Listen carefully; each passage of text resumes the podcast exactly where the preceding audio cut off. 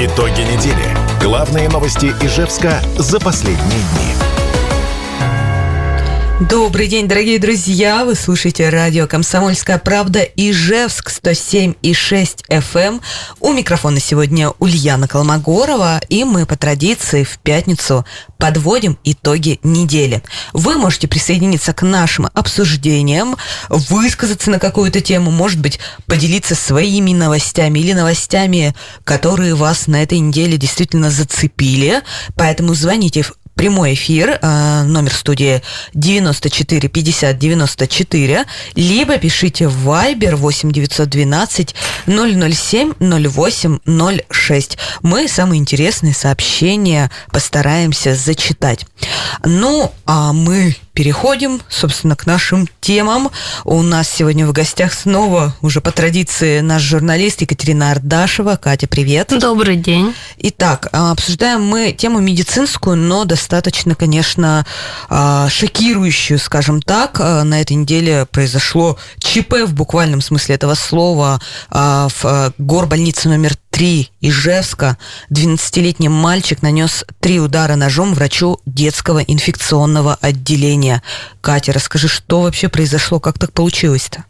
Ну да, на самом деле не совсем на этой неделе, 18 числа э, в субботу, прошлой неделе дело было, но просто огласку события получила уже в понедельник, получается, 20... 20 20 да. Об этом написали в соцсетях ижевчане, которые были знакомы с ситуацией. Соответственно, затем уже появилась официальная информация от Следственного комитета. Действительно, привел папа, ранее судимый 44-летний ижевчанин, сына на прием у сына была, были выявлены симптомы ОРВИ, температура, их отправили сдавать анализы, но что-то пошло не так, порядок сдачи анализов не удовлетворил родителя, и он по имеющимся данным велел сыну ударить медработника ножом, что, в общем-то, тот и сделал. То есть тут сразу два вопроса возникают. У них был с собой нож, во-первых. Во-вторых, э, ну, взрослый сказал ребенку вот сделать такую ужасную вещь. Да, ребенок, собственно, послушался. Ну, смотри, ты была на месте происшествия. А что увидела, что рассказывают там остальные врачи, медсестры, как вообще они отреагировали на произошедшее? На самом деле, да. Естественно, я уже туда поехала тоже в понедельник, не сразу после событий. И все следственные мероприятия к тому времени уже, которые были на месте, основная часть прошла. Мне удалось пообщаться с родителем одного из детей вот ребенок был как раз в тот момент, в субботу, его забирали из больницы родители, они просто видели, что да, действительно снимают отпечатки пальцев, что все говорят о каком-то нападении, но ни самих нападавших ничего такого они не видели. И вот с медработниками, которые были прямыми свидетелями, нам, к сожалению, тоже не удалось пообщаться, но разговаривали с теми, кто знаком с ситуацией, по сути, вот то, что самое, то же самое, что я рассказала, они и повторили. Единственное, что писали, действительно, врач, когда подвергся нападению, он был в шоке. По одним данным он получил три ножевых, по другим два. Ну, вот как-то почему-то разные данные приходят. Следственного комитета было три, а от прокуратуры два уже. Э, соответственно, ему сразу же оказали медицинскую помощь, так как все происходило в приемном покое опять-таки, как нам, вот что, все, что нам удалось узнать от источников, которые знакомы с ситуацией, это что привезли другого ребенка на скорой, и, видимо, пока вот папа с мальчиком ждали, когда будут готовы анализы, врач вышел посмотреть, что там со вторым ребенком, им это не понравилось, ну, отцу не понравилось. Соответственно, он сначала пошел на конфликт, а потом уже видимо, сам ударил врача и подговорил сына вот так вот завершить это дело. Соответственно, конечно, кто был на месте, там были врачи скорой, они тоже растерялись, они уже уезжали, и тревогу-то подняла как мы поняли, мама второго ребенка, которого привезла, она выбежала с криками, что все в крови, что нападение. Врачи вернулись, но они кинулись оказывать э, помощь пострадавшему. А тем временем вот папа с подростком, они просто ушли словам медиков. А Их как, уже потом задержали. А как я понимаю, если я правильно помню, то э, папа с подростком, и там еще и мама была. Нет, мама была вот у второго ребенка, а, которая есть... приехала с ним на скорой. Она все это видела. Ну, с ним тоже, конечно, не общались. Скорее всего, она проходит как свидетель. А что еще известно о семье вот этой? Ну, то есть ты уже сказала, что отец ранее судим, 44 года. Э, про эту семью вообще что-то рассказывают, насколько она благополучна?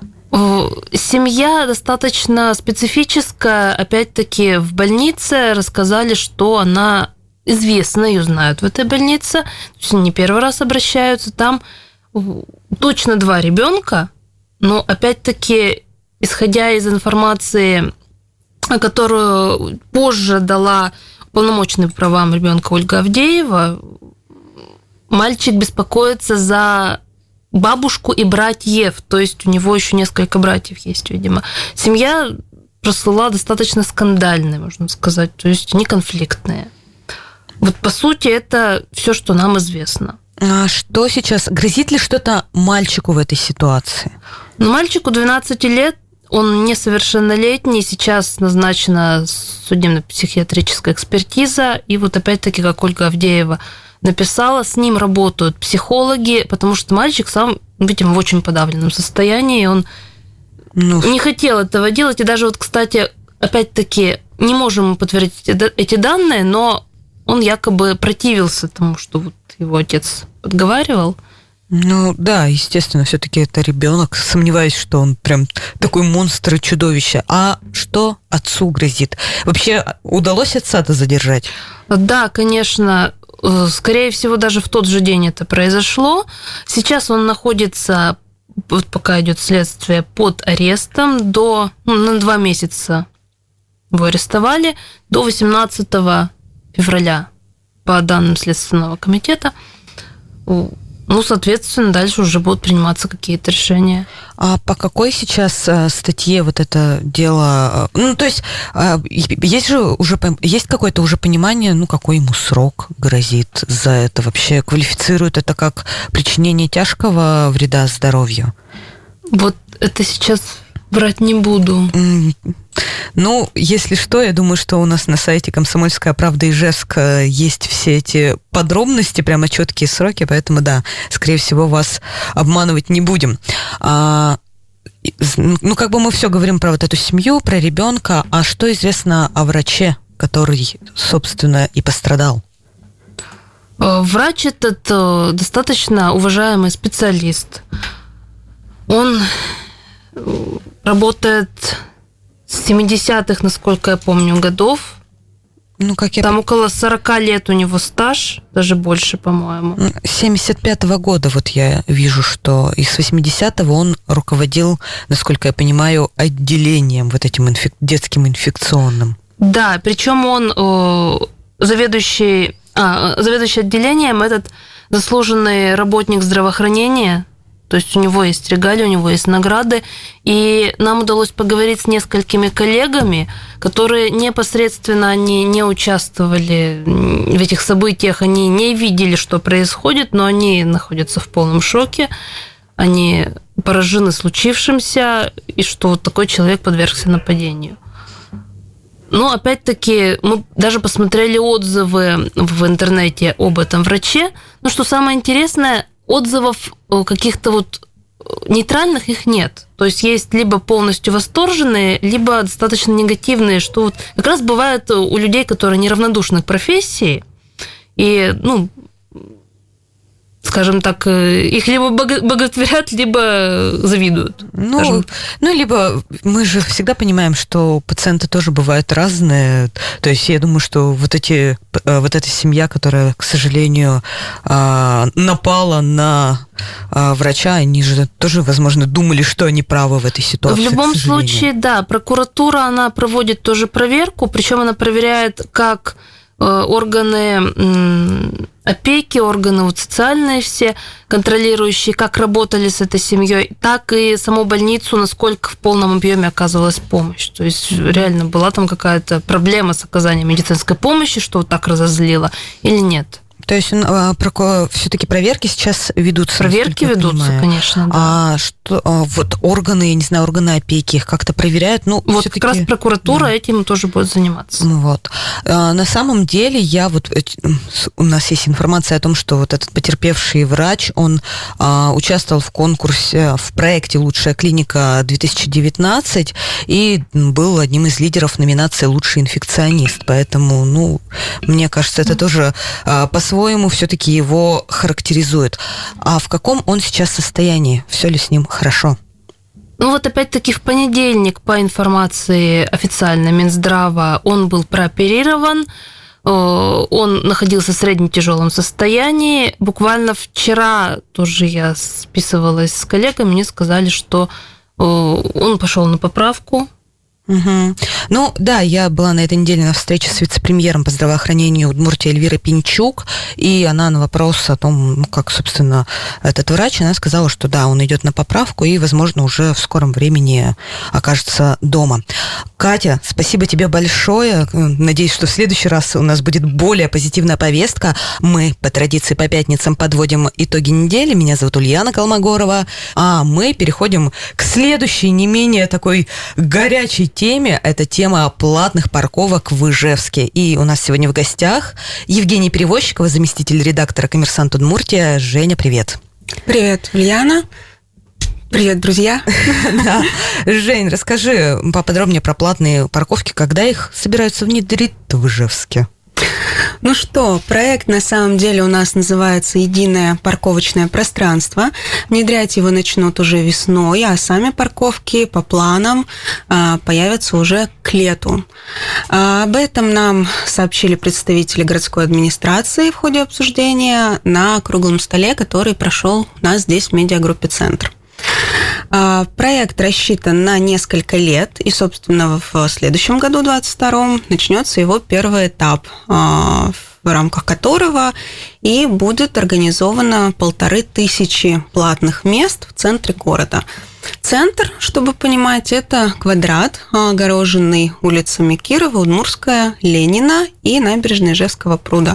И, собственно, перечень улиц э, с этими платными парковочными местами закреплят в, закрепят в документах и утвердят в первом квартале 2022 года, как это планируется, по крайней мере. А, то есть уже в 2022 году первые вот эти парковочные места появятся? Или их только начнут возводить, так сказать? Есть уже какое-то понимание? А, все-таки в планах, что они уже появятся они у нас появятся. к лету, потому что процесс идет давно, процесс давно запущен. Единственное, нет еще пока има каких-то а, документов а, непосредственно, чтобы приступить к работам. Они должны появиться вот уже в первом квартале. Угу. А как будут оборудованы эти парковочные места? Что там будет? будет? Ну, надо понимать, что это не дополнительные парковки, которые будут делать с нуля, это парковки, которые уже есть э, в указанном квадрате. Эм, единственное, их э, приведут в в норму, в форму, э, в порядок, почистят, нанесут разметку, установят знаки видеокамеры, собственно, обустроят в соответствии с требованием к таким парковкам. Соответственно, также э, оборудуют эти парковки видеокамерами, видеокомплексами, которые э, будут работать круглосуточно, и планируется, что параллельно э, эти видеокомплексы э, будут работать круглосуточно э, и для усиления общественной безопасности будут при фиксации нарушений э, правил дорожного движения, правил благоустройства. Они, собственно, тоже помогут э, чтобы ну, было как можно меньше нарушений, нарушений у нас в ну, городе. Ну и опять же, да, камеры зачастую помогают раскрыть и другие преступления, в том Ой, числе. Это великолепно. Да. Друзья, вот э, раз у нас такая тема, пожалуйста, напишите нам в Viber 8 912 007 0806, а как вы относитесь э, к введению платных парковок? Готовы или не готовы платить? Но э, прежде чем вы ответите, Женя нам расскажет, а сколько это стоить-то будет? Это же главный вопрос, сколько придется потратить. Да, собственно, сколько, сколько сто- вешать в граммах называется, да? А, Предусмотрены на парковках и платное, и бесплатное а, время нахождения. Значит, что будет у нас точно? Бесплатное – это первые 15 минут, бесплатно ночью, в выходные, в праздничные дни. Плюс парковка всегда бесплатна для электромобилей. Затем, значит, э, тариф, который предусмотрен на данный момент, это 30 рублей час. Он будет взиматься в будние дни с 8 утра до 20.00. То есть, если вечером ты такая решила выехать на машине, чтобы поужинать, то, в принципе, можно будет оставить уже бесплатно, если это будет после 8 Да. вечера. Да. И в праздники, когда все поедут там на центральную площадь, чтобы вот что-то отметить, там тоже все будет бесплатно. Да, по планам это все будет бесплатно. А, Получается, что основные а, плательщики это рабочие, которые приезжают на работу, оставляют свои автомобили в этом квадрате в центре города в рабочее время с 8 утра до 20 а, и больше, чем 15 минут. Мгм. Ну, в связи с тем, что про больше, чем 15 минут, а, возникает вопрос, не пострадают ли вот э, те автомобилисты, которые ездят в больницы или там отвозят своих детей в детские, шко... в детские сады, в школы. А, Бывает же такое, что ну, ты завез ребенка, ну там где-то что-то задержался и все. Да, да, вопрос очень актуальный, и э, насколько э, мы понимаем, пока э, какого-то серьезного понимания в этом вопросе нет. А, Потому что, значит, вот э, на обсуждении, когда с общественниками поднимался этот вопрос, советник главы Ижевска Алексей Орлов отметил, что, исходя из тех локаций, которые есть на данный момент, практически ни одна не попадает под какие-то социальные объекты. Почти все детские сады, цитирую, находятся в, живых, в жилых кварталах. Вторая городская больница на улице Пушкинской и детская поликлиника на улице Холмогорова, которые попадают в этот квартал, они будут учтены в проекте. Каким образом это будет сделано, пока не сообщается. Но, вероятно, к какому-то консенсусу мы придем. А, Соответственно, вместе с общественностью, вот общественная палата очень хорошо подключилась к проекту. Ну, думаю, что какие-то варианты будут нам предложены. Ну, в общем, это еще тот вопрос, который еще придется решать, прежде чем, собственно, запускать этот проект, как мы понимаем. А, а уже, ну, как бы, мне кажется, очень э, важный вопрос, который задает каждый человек, которому придется вот эти 30 рублей в час из своего кармана отдавать. Для чего Ижевску платные парковки? Какие проблемы это поможет решить?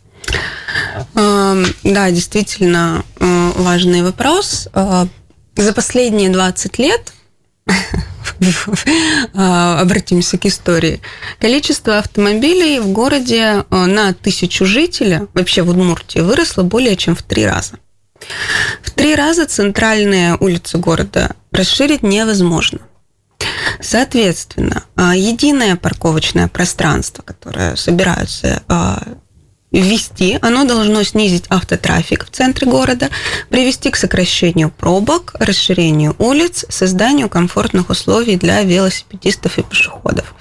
Но самое главное, что оно, э, особенно в зимний период, должно предотвратить вот эти бесконтрольные пробки, в которых мы сейчас э, стоим, особенно в последние дни, это очень хорошо видно, потому что начал- началась предновогодняя суета, начали все выезжать э, по магазинам, на корпоративы, э, развозить друг другу подарки, и, собственно, пробки не только вечером уже у нас... э, Не круглосуточно Не практически. круглосуточно практически, да, стали.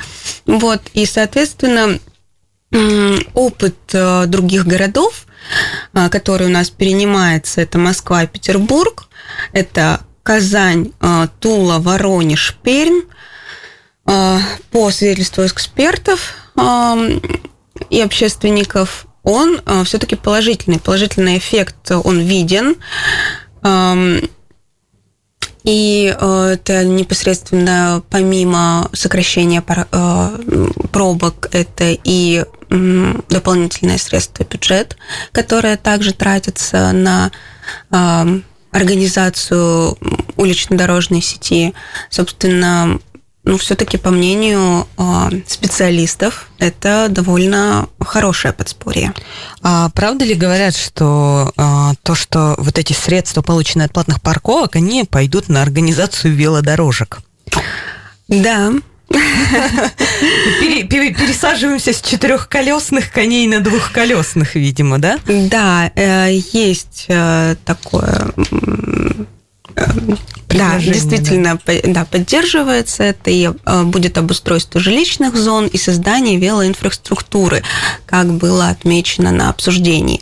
Но вот общественники подключились и говорят, что вообще-то хотелось бы расширить э, моменты, куда бы пошли эти средства. Например, вот Александр Прозоров, заместитель председателя Госсовета Удмуртии, а, говорит о том, что депутатам Гордумы, а, возможно, стоило бы сумму от платных парковок, в том числе и штрафов, направлять на благоустройство пешеходной среды, на развитие дорожно-транспортной сети в центре, в том числе строительство и реконструкцию остановок.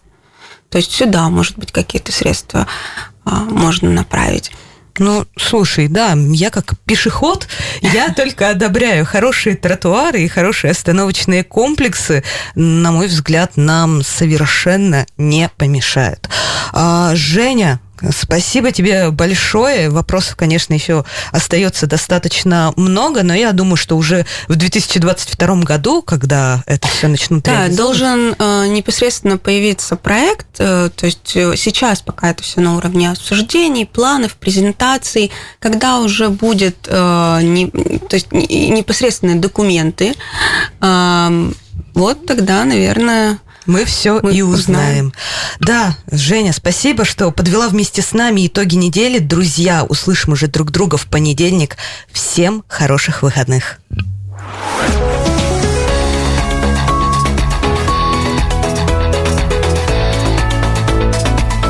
Итоги недели.